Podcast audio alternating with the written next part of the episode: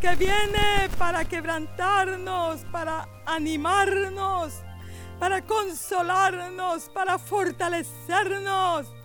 Gracias por tu brazo extendido sobre este lugar, porque tú no quieres que ninguno perezca, sino que todos procedamos al arrepentimiento, porque tu plan y propósito eterno para el renuevo y para cada congregación en el mundo es, Señor, que todos podamos terminar la carrera y en aquel día pararnos delante de ti. Oh Señor, y escuchar tus buenas palabras. Oh, y ver tu brazo extendido, tu cetro extendido de gracia y esa puerta abierta entrando a ese lugar para morar eternamente contigo, Señor. Es tu plan, Señor, es tu plan. No que perezcamos ni que muramos. Oh, sino que terminemos, que permanezcamos, Señor.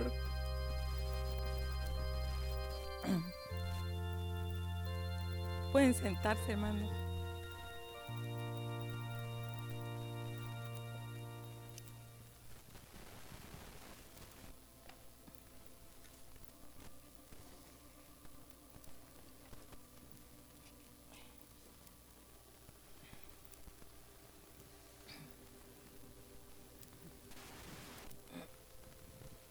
Yo le he puesto a la meditación esta mañana, el que perseverare hasta el fin, este será salvo.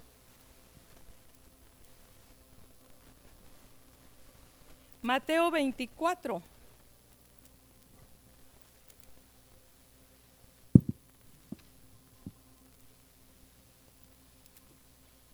Mateo 24, 4 dice, respondiendo Jesús les dijo, mirad que nadie os engañe porque vendrán muchos en mi nombre, diciendo, yo soy el Cristo, y a muchos engañarán. Y oiréis de guerras y rumores de guerras, mirad que no os turbéis, porque es necesario que todo esto acontezca, pero aún no es el fin. Porque se levantará nación contra nación y reino contra reino, y habrá pestes y hambres y terremotos en diferentes lugares. Y todo esto será principio de dolores. Entonces os entregarán a tribulación y os matarán y seréis aborrecidos de todas las gentes por causa de mi nombre. Muchos tropezarán entonces y se entregarán unos a otros y unos a otros se aborrecerán. Y muchos falsos profetas se levantarán y engañarán a muchos. Y por haberse multiplicado la maldad, el amor de muchos se enfriará. Más el que perseverare, o perdón, más el que persevere hasta el fin, este será salvo. Hermanos, esto no tiene que ver con tener una longevidad, vida larga, ¿verdad? Pero ahora el mundo, por falta de entendimiento de cuál es lo más importante, como dice la palabra, trabajar no por la comida que perece, sino por la que a vida eterna permanece. Y el Señor nos anima a nosotros como su pueblo diciendo, buscad primeramente el reino de Dios y su justicia y todas las demás cosas os serán añadidas. Pero nosotros estamos viviendo igual que el mundo, hermanos, afanándonos y preocupándonos por lo, por lo perecedero. Todas estas cosas son necesarias. Eso fue lo que le dijo el Señor a María, a Marta, ¿verdad? Que sí era bueno lo que ella estaba haciendo, pero esta ha escogido la mejor parte. Porque si nosotros escogemos la mejor parte, Dios se encargará de darnos todo lo demás, hermanos. Suena bonito, pero necesitamos recibir entendimiento de arriba para poder vivir como conviene a santos y a sabios. Entonces, ¿qué sucede ahora entonces con el mundo? Y nosotros también caemos en eso, ¿verdad? Por todos lados escuchamos eso. Eh, cuide su salud. Eh, vitamínese. Dicen, ¿cómo dice? Desintoxíquese. ¿Y, ¿y qué más dicen? Eh, haga ejercicio. ¿Qué más? Coma sano, nútrase. Dice, tome vacaciones, tómelo con calma, tómelo tranquilo, cuide sus nervios, ¿verdad? Hágase un espacio para usted mismo, piense en usted, piense en su familia. Hermanos, todo apunta, ¿verdad? Dese una buena vida, ah, ahorre, tenga una cuenta de ahorro para su vejez para que usted en su vejez no se preocupe por sus cosas, ¿verdad? Eh, bueno, ¿qué le va a dejar a sus hijos? Y, hay hombres que trabajan duro tratando de dejarles una herencia a sus hijos, una casita, una cuenta de banco, una profesión. Hermanos, todo eso tiene que ver con la, con, ¿cómo? Con la vida secular, la vida natural en este mundo que se va a acabar. Porque hermanos, nosotros, Dios quiere que nosotros recibamos ese entendimiento. ¿Sí? Uno de los profetas menores dice que el pueblo pereció porque le faltó conocimiento. Pero hermanos, no es un conocimiento de nuestra cabeza. No. Si nosotros tuviéramos ese entendimiento, hermanos, después de cada encuentro con Dios o después de cada visitación, después de estar aquí juntos y el Señor manifestándose, viviríamos de una forma diferente, estaríamos buscando al Señor de una forma diferente. Pero ese conocimiento tiene que ver con nuestro espíritu, tiene que ver con una convicción profunda dentro de nuestro ser espiritual. Dice Mateo 10:39 que el que haya su vida, la perderá. Y el que pierde su vida por causa de mí, les dijo a sus discípulos, la hallará. O sea, si nosotros, esto es profundo hermanos, perder nuestra vida significa no escoger nuestro propio camino, no escoger nuestra propia forma de vivir. Y, yo quiero esto, pero el Señor dice esto. Y esta mañana no vamos a hablar de la cruz, pero es, es un otro mensaje, ¿verdad? Pero sí, perder la vida significa renunciar a nuestra forma de vida, renunciar a nuestra mentalidad, renunciar a nuestros proyectos, a nuestro camino y abrazar el camino del Señor, lo que Él quiere. Y vivir de esa manera vamos a ganar la vida. Pero ¿qué vida, hermanos? La vida eterna. Porque la, vida no termina aquí, hermanos. ¿Sí? Y, y el éxito no consiste en vivir 100 años, 115. Ahora la gente está interesada en hacer una entrevista a los ancianos que han pasado de 100 años. Y mire usted, deme la clave. Denos la clave y los reporteros, ¿verdad? Les preguntan que les digan por qué, han, cómo han logrado vivir tanto tiempo. Y ellos dicen, mire, coma poquito, yo conforme los años empecé a comer menos y empecé a dormir más, eh, en fin, y dan ciertas claves, ¿verdad? A cuidarse. Pero hermanos, si un anciano de esos llegó a vivir 115 años, y, se pierde toda la eternidad en, el infierno, ¿de qué le sirve? Díganme, como dice, ¿de qué le sirve al hombre si ganare todo el mundo y perdiera su alma? Hermanos, es triste, ¿verdad? Vivir 115 años y toda la eternidad en el infierno. ¿Qué, qué es mejor? Triste, ¿verdad? En ese caso sería mejor vivir 20 años y toda la eternidad, como los jóvenes a veces, bueno, jóvenes si están caminando con Dios y algunos se los ha llevado, personas, ¿verdad? Que Dios se las ha llevado jóvenes, pero han estado con Él. Entonces, tal vez algunos de ellos más adelante se iban a desviar y el Señor los tomó y se los llevó. Entonces es ganancia, hermanos. Pero tener una larga vida aquí y tener una eternidad sin Dios, no, hermanos, ¿ustedes quieren eso? No, yo no quiero eso. Bueno, entonces Malaquías capítulo 3 dice que quién soportará el tiempo de su venida y quién podrá estar en pie cuando Él se manifieste. ¿Qué significa eso, hermanos? Que hay un trayecto, que hay un proceso, que hay un tiempo. Nosotros nos sentimos a veces acomodados porque somos cristianos, porque somos miembros de una iglesia y aún porque damos nuestros diezmos, somos fieles, servimos al Señor con nuestros cantos y estamos aquí esta mañana reunidos. Pero hermanos, ¿qué garantía tenemos nosotros? Hermanos, la, primera cosa que necesitamos saber es que viene un juicio y es eminente. Y ahora nosotros estamos en un examen. Estamos en un tiempo de preparación, estamos en un tiempo de examen, estamos en un tiempo de advertencia, estamos en un tiempo de fortalecimiento, estamos en un tiempo muy importante para nosotros y para el mundo. Pero ¿qué dice la palabra del Señor, hermanos? Que la venida del Señor será como en los días de Noé. Dice que estaban comiendo y bebiendo y dándose en casamiento hasta Aquí está la clave, hermanos. Dice, hasta que Noé entró en el arca. ¿Qué significa eso? Que ellos oían las prédicas de Noé que les decía, viene el juicio, esto va a ser destruido. ¿Me entienden? Viene, viene un diluvio.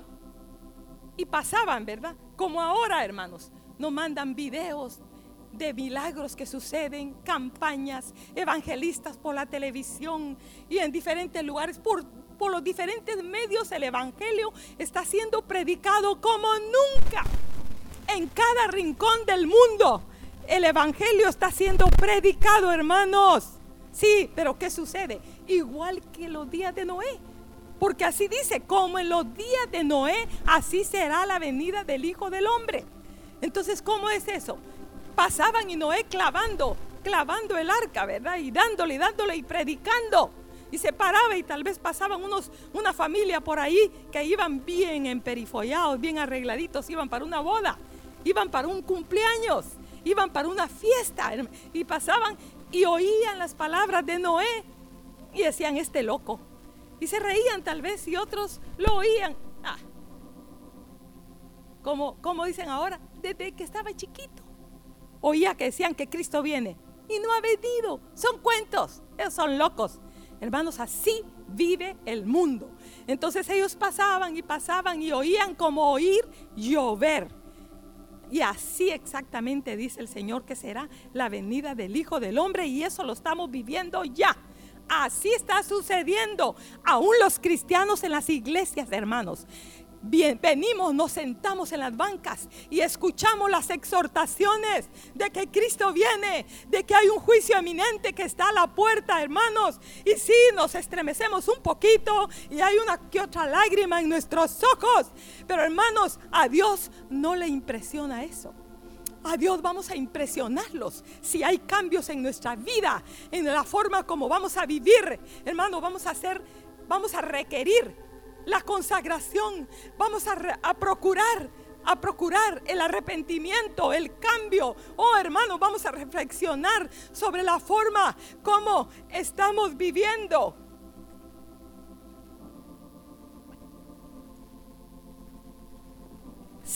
Segunda Corintios.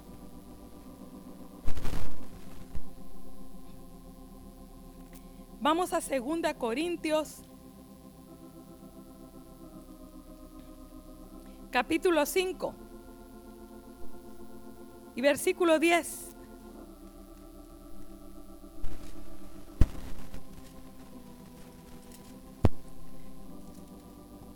Dice, porque es necesario que todos nosotros comparezcamos ante el tribunal de Cristo para que cada uno reciba, hermanos, eso no les da temor, a mí me da temor, para que cada uno reciba según lo que haya hecho, ¿qué dice? Mientras estaba en el cuerpo. Es este cuerpo que yo tengo, que ustedes tienen. Tóquense, es un cuerpo. Pero allí está una persona que vive, que es emocional, espiritual. ¿Entienden? Tiene intelecto, tiene emociones, tiene sentimientos, pensamientos. O sea, este, el cuerpo es algo concreto. El espíritu es algo, es algo abstracto pero ahí está, pero esa vida es más real que la física, que lo, lo, que mi mano toca. Lo que pasa es que yo solo puedo ver lo que toco, lo que siento, pero esa vida espiritual es más real, hermanos, que esto físico. Entonces dice que cada uno, para que cada uno reciba según lo que haya hecho mientras estaba en el cuerpo, sea bueno o sea malo el juicio viene, hermanos. ¿Y qué dice el apóstol Pablo aquí a los Corintios? En el versículo 11, conociendo pues el temor del Señor. Pablo estaba consciente, hermanos, cuántos años hace que Pablo vivió. Y él tenía ese gran temor que él iba a enfrentar un juicio final en su vida. Persuadimos a los hombres ¿Qué es lo que estamos haciendo nosotros aquí como pastores? Tenemos carga por el renuevo. Señor, despierta el renuevo.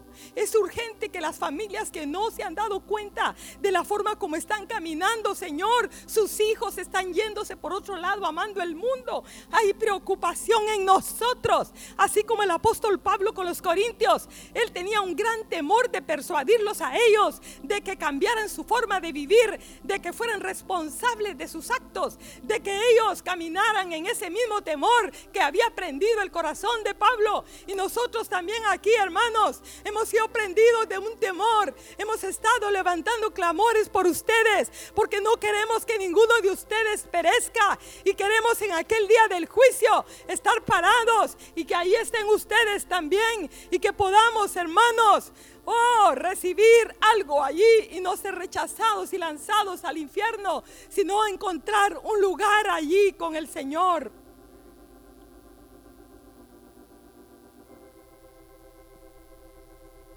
Entonces dice, pero a Dios les manifiesto lo que somos y espero que también lo sea vuestras conciencias, hermanos, porque nosotros no estamos conscientes de lo que somos. Miren, a Dios les manifiesto lo que somos. Y un juicio viene y el juicio va a ser decretado por un juez justo. Justo. Entonces, dice Hebreos 4 que todas las cosas están desnudas delante de aquel a quien tenemos que dar cuenta. Y que no hay nada creado que no sea manifiesto en su presencia. Él todo lo ve. ¿Y cómo es Dios? Fíjense, va a estar allí el, juez, ¿verdad? ¿Y cómo es, cómo es eh, Dios? Yo tengo aquí algunos atributos porque son muchos, pero fíjense cómo va a ser el juez. Él es el creador, todopoderoso, eterno, omnipotente, omnipresente, omnipotente todo lo puede, omnipresente está en todo lugar. Hermanos, ¿por qué? Ahora hay personas que compran su libertad con un juez, con un fiscal, con una autoridad importante, prominente, porque tienen dinero e influencia y lo consiguen y a veces y evaden la cárcel, evaden la, la condena, lo que merecían, sus actos, lo evaden y están viviendo felices la vida acá. Pero yo quiero decirles y proclamarles que no se van a escapar del ojo divino. Y esa ese juicio está inconcluso. Aquí se terminó. Aquí se terminó con ese juez que se corrompió.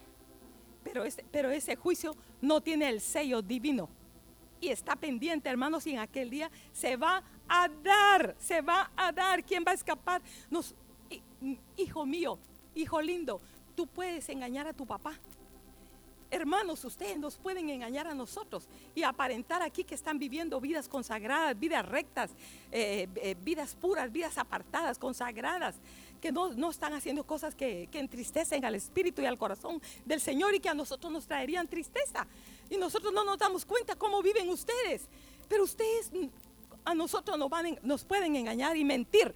Y los hijos pueden engañar a sus padres y mentirles. No, papá, yo no estaba allí. No, papá, yo fui. ¿Dónde estás, hija? ¿Dónde estás, hijo? Ah, estoy en tal lugar.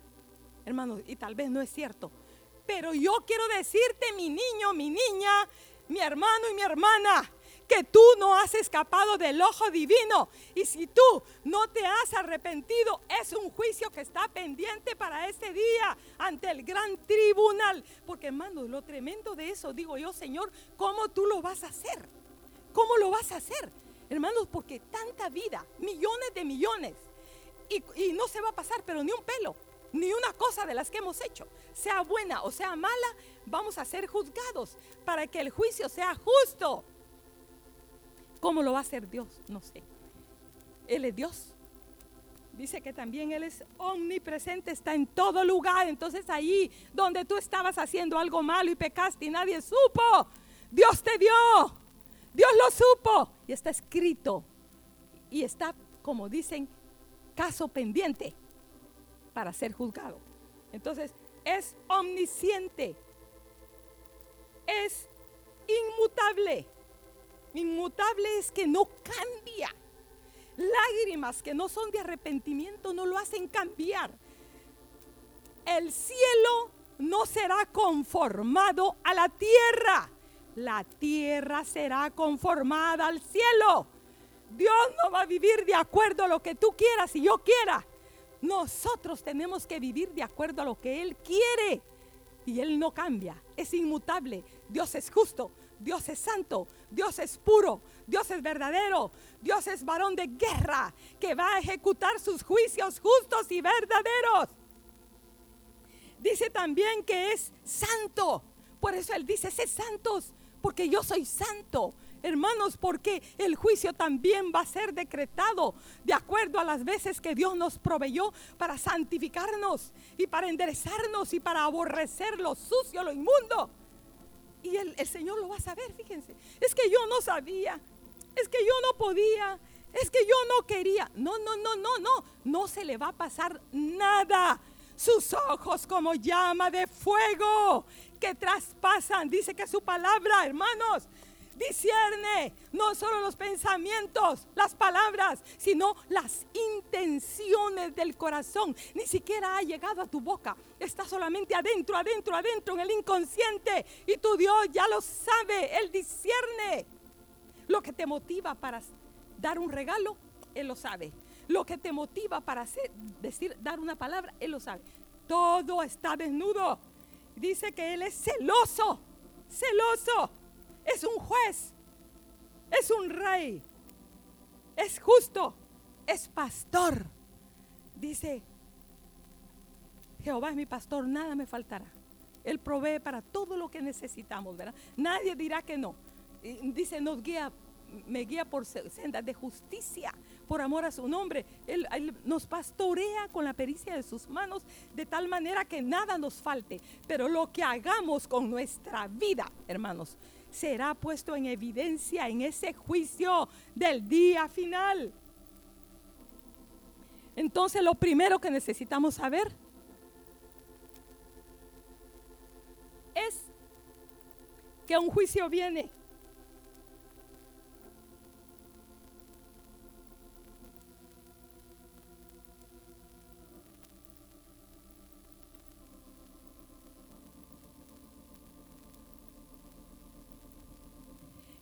y necesitamos saber que el juicio viene, hermanos, para cambiar nuestra forma de, vivir.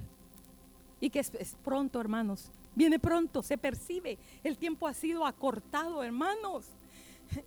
Necesitamos que ustedes despierten, que se den cuenta, hermanos. En aquel día ustedes, esta mañana, va a quedar escrita en el libro que ustedes fueron reconvenidos. Y cada vez que hemos sido reconvenidos, estará escrito en el libro de la vida, en la parte de nuestra vida. Porque cada quien ocupará un espacio en ese libro. No habrán amontonamientos, no, ahí, no, no, no. Tú tendrás tu lugar ahí, tu espacio, una casilla, un lugar especial donde no se le ha pasado nada a tu Dios. Entonces eso a mí me da mucho temor.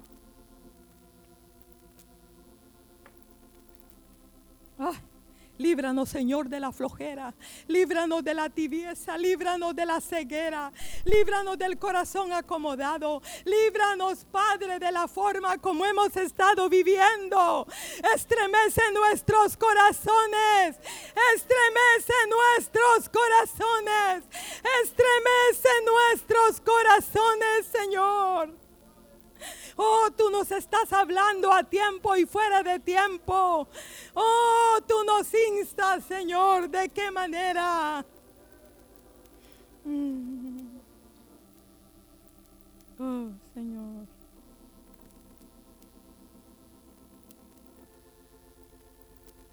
Necesitamos, hermanos, entonces, Dios quiere que estemos conscientes de lo que, de lo que somos. A Dios le es manifiesto. ¿Entienden? Él sabe, él sabe, pero nosotros no. Por eso es que Él llevó a su pueblo por el desierto, hermanos. ¿Sí?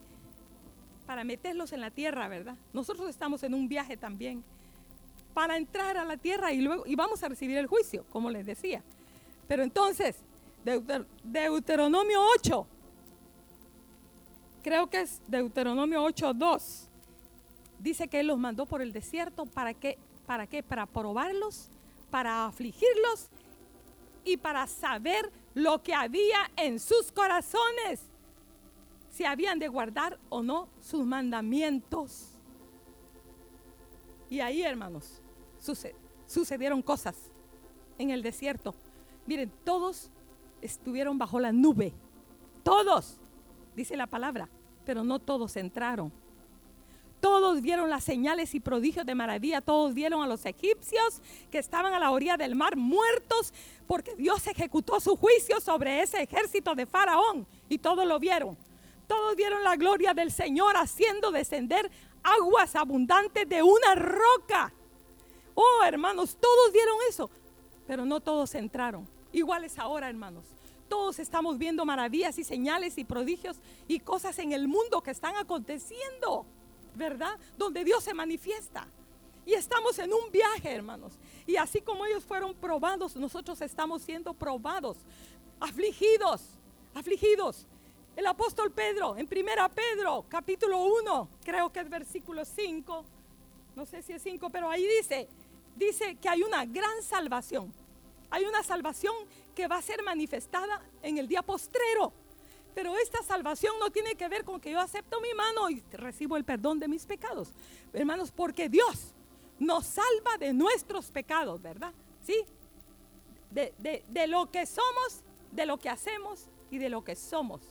Y esa salvación que va a ser manifestada es la obra consumada de nuestro Dios en nuestra vida. Estaremos ahí salvos. Habremos pasado toda esta trayectoria, toda esta caminata, todo este tiempo. Y llegamos ahí, como Malaquía dice, ¿quién podrá estar en pie cuando Él se manifieste? Es el día del fin, hermanos. Es el día del juicio. Parados vamos a estar ahí. Entonces, ¿quién podrá aguantar hasta llegar ahí? Pues, y ahorita decimos, no, bueno, todavía hay chance, dicen algunos, dos, tres, cinco años, tal vez diez. Eh, ¿Será que ya es el fin? Pero mientras tanto estamos pensando en una casita, en un carrito, estamos pensando en cosas, ¿verdad? Hermanos, debiéramos de vivir como que hoy domingo, ¿qué fecha es hoy? Hoy domingo 23 es el último día de nuestra vida. Así debemos de vivir, hermanos, con ese temor reverente, con cuidado, con cuidado. Dice redimiendo los días, como dice redimiendo el tiempo, porque los días son malos. Así dice que debemos de ser entendidos para saber cuál es la voluntad de Dios. Y redimiendo el tiempo porque los días son malos. Y también dice que debemos de suplicar para ser tenidos por dignos de soportar, hermanos, estos días que vienen de aflicción, porque sus juicios están ya en la tierra, hermanos. Y en cuanto al trono, en cuanto a los juicios, hay esta cosita que les quiero dejar. Y es de que David, miren lo que dice el Salmo 119.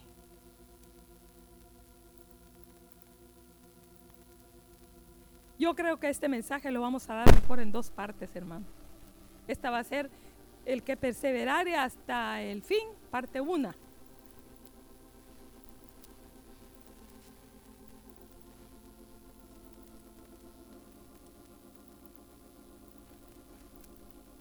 Dice el versículo 20, quebrantada está mi alma de desear tus juicios en todo tiempo. Y este, este Salmo 119, varios versículos de este Salmo habla, hermanos, de la actitud que el salmista tenía en cuanto a los juicios de Dios. Miren, uno es el juicio final y otros son los juicios de Dios. Juicio sobre Sodoma y Gomorra juicio, y recuerdan los profetas que habla, juicio sobre Moab, juicio sobre ah, los amonitas, los moabitas, juicio sobre Ciro, sobre ¿cómo es? Sobre Tiro, sobre Sidón, juicio sobre las naciones, sobre Egipto. Bueno, hay una lista de los juicios de Dios sobre estas naciones. Van a ser juzgadas. Unas ya han sido juzgadas. Y aún en estos tiempos, ¿verdad? De repente uno dice por algo que pasó en algún lugar, ese es juicio de Dios. Ustedes lo han dicho, ¿verdad? El dedo de Dios y viene un juicio. También a veces viene un juicio sobre las familias. Porque alguno de ellos, por ejemplo, hermanos, meterse en hechicería, eso trae juicio de Dios. Si el padre se mete en la hechicería consultando brujos, el juicio viene sobre los hijos, sobre los hijos de los hijos y los hijos de los hijos de los hijos. Dice que a veces hay juicios que vienen hasta la tercera y cuarta generación. Y, entonces cadenas de adulterio, de cosas. Hermanos, primera, segunda, tercera generación. Y ahí tenemos que, que, entonces, ¿qué hacer? Oiga bien, el salmista era sabio y era entendido.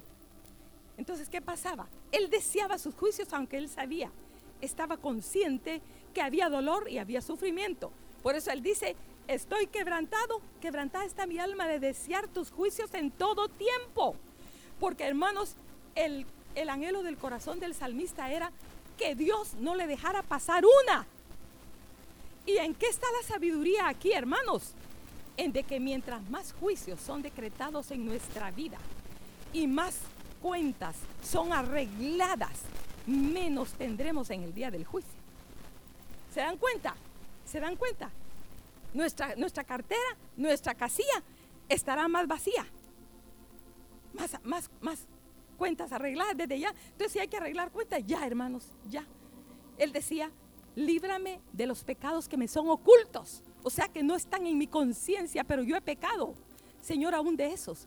Penetra mi conciencia. Eh, eh, ¿Cómo es? Quebrántame. Haz algo en lo más profundo de mi corazón. Entonces, yo les dejo esta mañana esto también a ustedes, hermanos. Tenemos que anhelar los juicios de Dios. Tenemos que amar su justicia. Tenemos que aborrecer la iniquidad del camino torcido. Hermanos, de tal manera que digamos, yo no quiero vivir con este pecado. Y sabes una cosa, otra clave que quiero dejarte es de que si tú no aborreces lo que te tiene atado, Dios no te va a desatar. Porque Él respeta el terreno del enemigo al cual tú te has metido. Porque a veces uno voluntariamente se mete a terrenos que son del enemigo y el Señor se hace a un lado porque ese terreno le pertenece al enemigo. Es su reino, es su parte. Y Dios se hace así, así. Pero si nosotros procuramos la limpieza, la liberación y la anhelamos y la suplicamos y lloramos y nos apartamos, porque recuerden que a la mujer pecadora le dijo el Señor, ni yo te condeno, pero le dijo, vete. Le dio una condición, le dijo, vete y no peques más. Entonces, Hermanos, si estamos conscientes de algunas cosas que no nos hemos arrepentido, y saben una cosa, le hemos estado diciendo, Señor, despierta el renuevo. Hermanos, las iglesias están adormecidas. ¿Qué pasa? Muchas iglesias, la iglesia en el mundo, hermanos, está adormecida. ¿Por qué? Porque cuando un pecado, no nos hemos arrepentido de algún pecado, el corazón se endurece. Y cuando el corazón se endurece, viene entumecimiento, viene una torpeza. Es un tropiezo, es una piedra, es un estorbo, es una nube, es una tela de araña, es polvo sobre nuestra alma. Y es un obstáculo, hermanos. No podemos oír con claridad la voz de Dios. Sí, nos cuesta quebrantarnos, no podemos entrar a la alabanza. Hay personas que quieren levantar las manos y no pueden. Quieren abrir la boca y no pueden, no pueden. Están atados. ¿Por qué? Por ese pecado que no se han arrepentido y es como un lazo. Si tú tuvieras ojos para ver, correrías aquí al altar ahorita, oh, qué feo dirías tú, yo no quiero tener esa cadena, yo no quiero tener ese lodo, ese lazo, pero como no vemos, hermanos, estamos ciegos, no, no, no estamos conscientes. Por eso el apóstol Pablo dice ahí en Corintios, a Dios les manifiesto lo que somos y ojalá les fuese a vuestras conciencias. ¿Por qué? Si yo veo que tengo lodo, va a correr al agua y me voy a lavar. Si yo veo que tengo roto mi vestido, voy a cambiármelo por uno nuevo, por uno bueno. Pero si no veo que yo no hago nada, hermanos. Entonces, amemos los juicios de Dios. Pidámosle al Señor, hermanos, hay gente que todo el tiempo vive con temor de los juicios de Dios. Ay, no, no, no, no, no, no me hable del apocalipsis, no me hable del fin. Yo, yo he oído a señoras grandes ya, están ya para morir y van a enfrentar un juicio. No han entregado su vida al Señor y dicen, no, no me hable del fin. ¿Cómo que no me hable del fin? Es cuando más necesitan oír porque están al borde del final de su oportunidad, ¿verdad? ¿Sí? Y tenemos un miedo a sufrir. Tenemos un miedo a los juicios de Dios. Oh, hermanos, David sabía que el corazón de Dios era un corazón tierno. Por eso cuando le dijo, escoge, escoge qué quieres, ¿verdad? Si que tus enemigos te conquisten, ¿qué otro le dijo? Le dio a escoger tres. ¿Recuerdan cuando él hizo el censo? La peste sobre Jerusalén, ¿verdad? Los, ¿Qué otro? Los enemigos que los conquistaran. ¿Y cuál era la otra? ¿Cómo? Sí, pero entonces, ¿qué fue lo que él escogió? Le dijo, Señor, escojo estar en tus manos, ¿verdad? Porque él sabía, hermanos, Dios da la llaga, hace la herida, pero da el medicamento. Estamos ahí seguros con él, debajo de sus alas, como la gallina, hermanos cuando un pollito tal vez lo acoge ahí, ¿verdad? Está temblando, el gavilán viene y va corriendo todos los pollitos y hay uno por ahí que viene que no puede correr mucho, ¿verdad? Y ahí medio chueco de su patita y llega con la mamá gallina y extiende sus alas y lo acoge ahí está seguro, ¿verdad? Así es Dios con nosotros, hermanos. Él sabe que somos polvo. Él sabe que somos necios. Él sabe que somos débiles. Él sabe que somos duros, que nos cuesta. Él sabe que somos a veces pusilánimes. No nos decidimos, no nos determinamos por las cosas de Dios. Él lo conoce. Él lo conoce, Él lo sabe. Hermanos, pero debemos de anhelar Señor, mira mi alma, examina mis más íntimos pensamientos. Yo quiero enderezar todo lo que sea posible. Yo he estado orando, hermanos. Señor, ¿cuál fue mi vida? He estado reflexionando. ¿Cuál fue mi vida en mi adolescencia? ¿Cuál fue mi, mi vida en mi niñez? Oh Señor, cualquier pecado, cualquier ofensa que yo te haya hecho. Yo no te conocía, Señor. ¿Cómo caminaba? Yo te ofendí, Señor. Aplica tu sangre a esos pecados, a esas faltas. Hermanos, debemos de hacer ese examen. Debemos de hacer esa reflexión sobre cómo hemos vivido estos años atrás y hacer cuentas, ¿verdad? Como le dijo aquel hombre, Dios ordena tu casa, aquel rey, le dijo, ordena tu casa porque vivir, porque morirás. Y yo digo, ordenemos nuestra vida y ordenemos nuestra casa, hermanos, porque el fin viene. El juicio es eminente. El juicio es real. El juicio es justo y el juicio viene. Entonces, el, pueblo de Israel pasó por ese examen. También el apóstol Pedro pasó por ese examen. Determinación humana no sirve, no vale. ¿Recuerdan lo que el apóstol Pedro dijo? Le dijo al Señor, hermanos,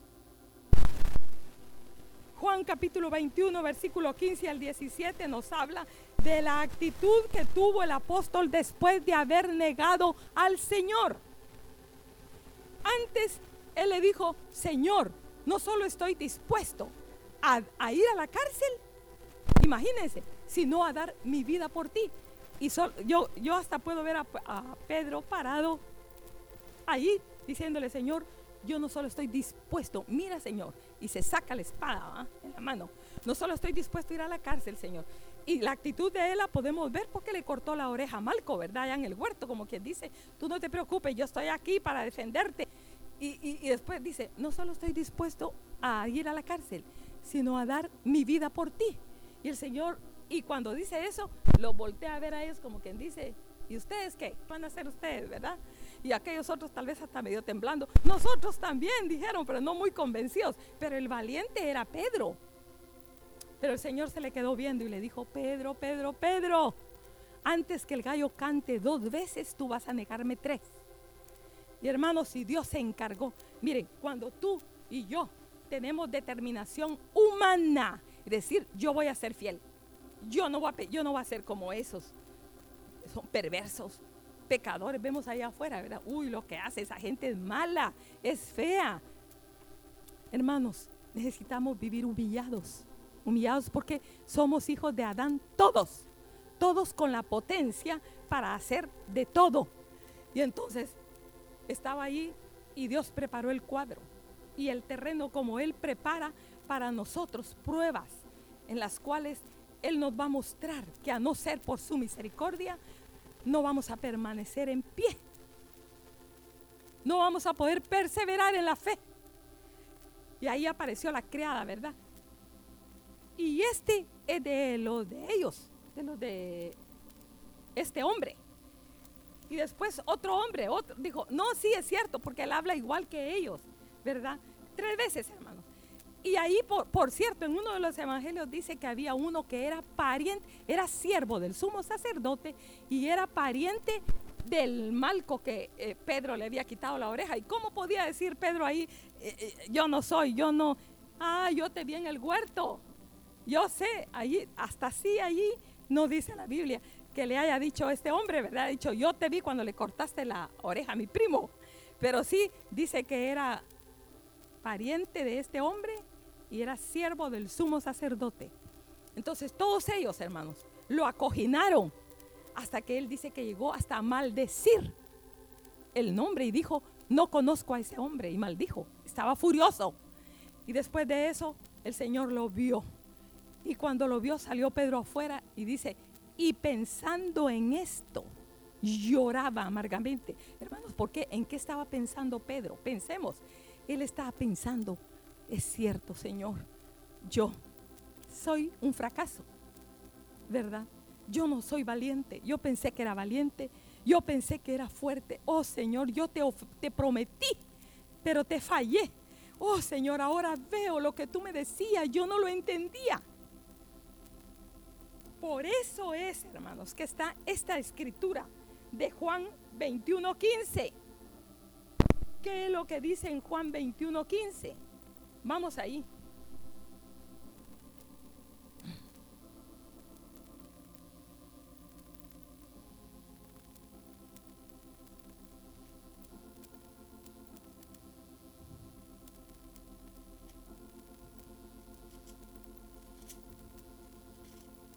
Dice, cuando hubieron comido, Jesús dijo a Simón, a Simón Pedro, Simón, hijo de Jonás, ¿me amas más que estos?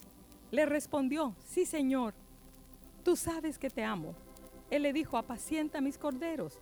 Volvió a decirle la segunda vez, Simón, hijo de Jonás, ¿me amas? Pedro le respondió, sí Señor, tú sabes que te amo. Y le dijo, pastorea mis ovejas. Le dijo la tercera vez, Simón, hijo de Jonás, ¿me amas? Pedro se entristeció de que le dijese la tercera vez, ¿me amas? Y le respondió, Señor, tú sabes todo. Tú lo sabes todo. Él no le dijo, Señor, yo, yo, yo. No. Señor, tú me has visto. Tú me conoces. ¿Qué te puedo ocultar? ¿Qué te puedo decir? Tú lo sabes todo. Tú sabes cómo te amo, con qué amor te amo, tú lo sabes. Hermanos, así es la actitud que nosotros tenemos después de una caída, después de una falla, y nos arrepentimos, decimos, Señor, tú lo sabes todo. Te fallé. Oh Señor, perdóname, límpiame. Y cada vez, hermanos, confiamos menos en lo que somos confiamos menos en nuestra habilidad, en nuestra fuerza. Por eso es el desierto, por eso son las pruebas, por eso es la aflicción, por eso son los tratos de Dios, hermanos, porque Dios quiere que nosotros vivamos conscientes de nuestra naturaleza, para que no muramos, para que podamos permanecer y perseverar en el camino y llegar en aquel día y pararnos el día del juicio y poder ser victoriosos. Yo creo que nos vamos a quedar acá, hermanos. Vamos a, en otra ocasión, no sé si el otro domingo, a ver cómo, el Señor nos ayuda para ver, vamos a ver algunas claves, ¿verdad? Cómo vivir. ¿Qué clave nos da el Señor para perseverar? Que necesitamos nosotros saber.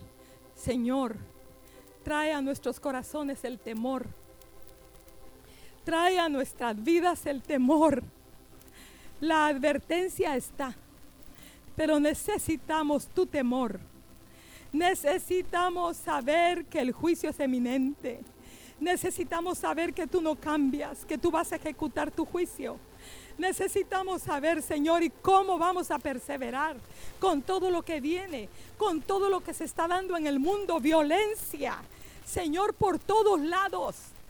Oh, Señor, aflicción por todos lados.